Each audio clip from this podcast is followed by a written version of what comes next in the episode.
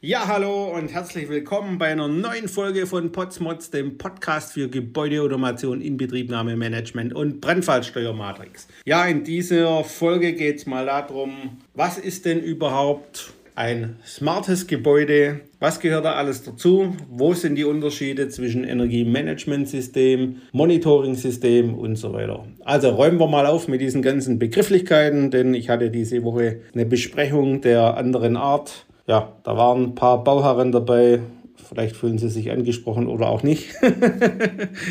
die haben alle Begriffe, natürlich leider aus Unwissenheit, in einen Topf geworfen, einmal drin rumgerührt und wollten dann die Hälfte davon haben. So funktioniert es natürlich nicht. Und Falls es Ihnen auch so geht, habe ich gedacht, komm, ich mache mal einen Podcast dazu. Ja.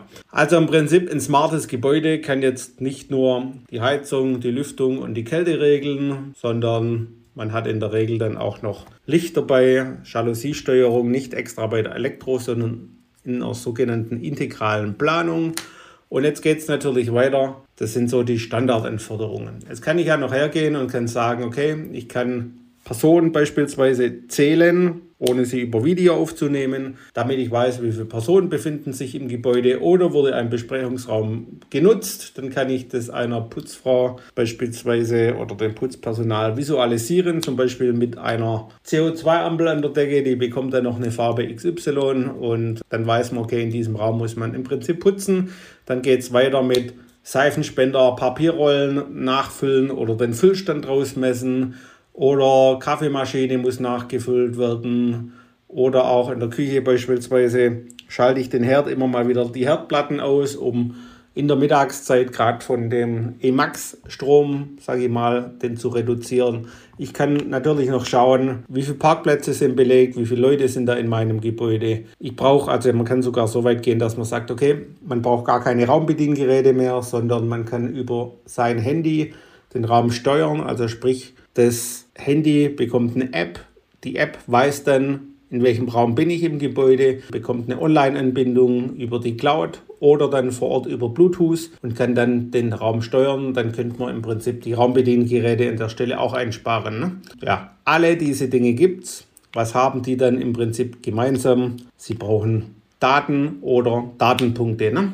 Jeder Datenpunkt, wie Sie oder ihr natürlich wisst, kostet Geld im Gebäude und wenn ich das dann halt aufschalte und was damit mache und eine Funktion quasi dahinter lege, muss ich natürlich auch entsprechend die Gebäudeautomation dafür vorsehen, die ganzen Daten im Prinzip anbinden, die ganzen Funktionen dahinter auslösen und so weiter. Ja, das kostet alles paar Euro, paar Mark, aber dafür hat man dann ein ziemlich modernes, cooles Gebäude, das viel selbst macht, bekommt dann hinterher im Prinzip im Betrieb die Kosten wieder zurück, weil man einerseits eine höhere Miete generiert, andererseits natürlich auch nur diese Räume reinigt, die benötigt werden. Da kann man ja, Erfahrungen zeigen, dass man so 15 bis 20 Prozent der, sage ich mal, Putzleistungen optimieren kann, nennen wir es mal so. Ne? Ja, und jetzt gibt es ja das nächste, wenn man dann sagt, okay, ich habe jetzt so viele Daten, was mache ich denn mit denen? Ja, die kann ich auswerten und kann dann auch schauen, wie funktionieren denn meine Anlagen, wie ist das Nutzerverhalten und so weiter. Ne? Und da der nächste Step ist ja dann quasi zu sagen, Mensch, ich monitor denn mal mein System oder erstens machen wir mal Energiemanagement sagen, wir zeichnen mal auf, was denn mein Gebäude so verbraucht. Und daraus hin ergeben sich ja Handlungen, wo ich dann sage, okay, ich habe eine Zeitschaltoptimierung oder, oder, oder solche Dinge.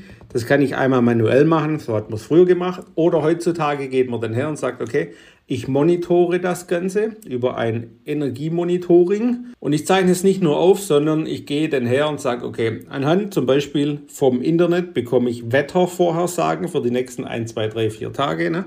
kann die abrufen. Anhand meines Nutzerverhaltens, das das Gebäude kennt, weiß ich, okay, ich würde jetzt per Zeitschaltuhr ganz locker morgens um 8 das Gebäude einschalten. Also sprich, da muss es warm oder muss es entsprechend kühl sein. Aber da ist ja noch gar niemand da. Das weiß ich wieder rückwärts über meinen Personenzähler, sondern da weiß ich, okay, es ist morgens immer der Chef da, ab 7, weil da ist in dem Chefraumbüro richtig Attacke. Ne? Da brauchst du der Kühl, weil der, der stellt es immer auf Kühl. Das weiß mein Gebäude. Das kann man im Prinzip dann schon so einrichten, dass im Prinzip, die, wenn er auf seinen Parkplatz beispielsweise fährt oder schon früher bei der Schranke morgens reinkommt, an der Zutrittskontrolle kontrolliert wird, dass dann im Prinzip, okay, klack, Chef vom Büro ist da, wie kühlen das ganze Büro mal 3, 4 Grad runter, weil der braucht immer richtig kühl. Der hat so einen Anzug mit Krawatte und noch eine Weste dazu und ja, ist ein Typ, der mit viel Power im Prinzip dort Chef ist und der will es kühl. Ja.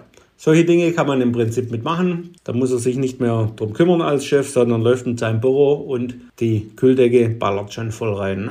Also solche Dinge sind einfach möglich, wenn man das Ganze hat.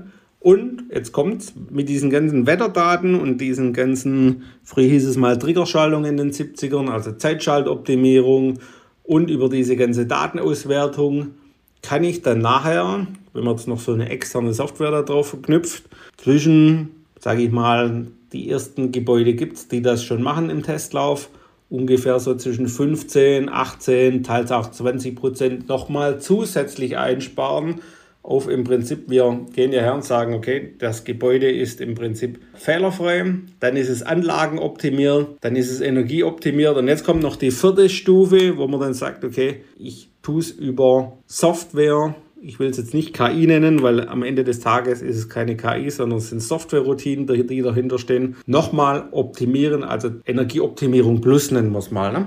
wenn ich dann nochmal so 20% rausholen kann zu einem ja, sonst schon guten Gebäude, dann ist es doch schon richtig gut, was ich da alles sparen kann. Dafür brauche ich halt auch einen Anfangsinvest mehr, was Datenpunkte angeht, eine richtig gute Planung und auch die ganzen Schnittstellen geklärt, sonst komme ich dort nie hin vom fehlerfreien zum Anlagenoptimierten zum Energieoptimierten Plusbetrieb, nennen wir es mal so. Ja, also da gibt es ganz viele Möglichkeiten. Sie brauchen einen ordentlichen Planer dazu, der die ganzen Schnittstellen kennt das Ganze entsprechend verarbeiten können und dann bekommen Sie auch entsprechend ein super tolles Projekt. Ja, wenn es Ihnen gefallen hat, lassen Sie gerne eine Rezession da oder gehen Sie mal bei uns auf der Homepage vorbei unter www.buildingswatteam.de. Gerne freuen wir uns auch über ein Like zu dieser Podcast-Folge. Bis zum nächsten Mal, euer Tobias Potz vom Building SWAT Team.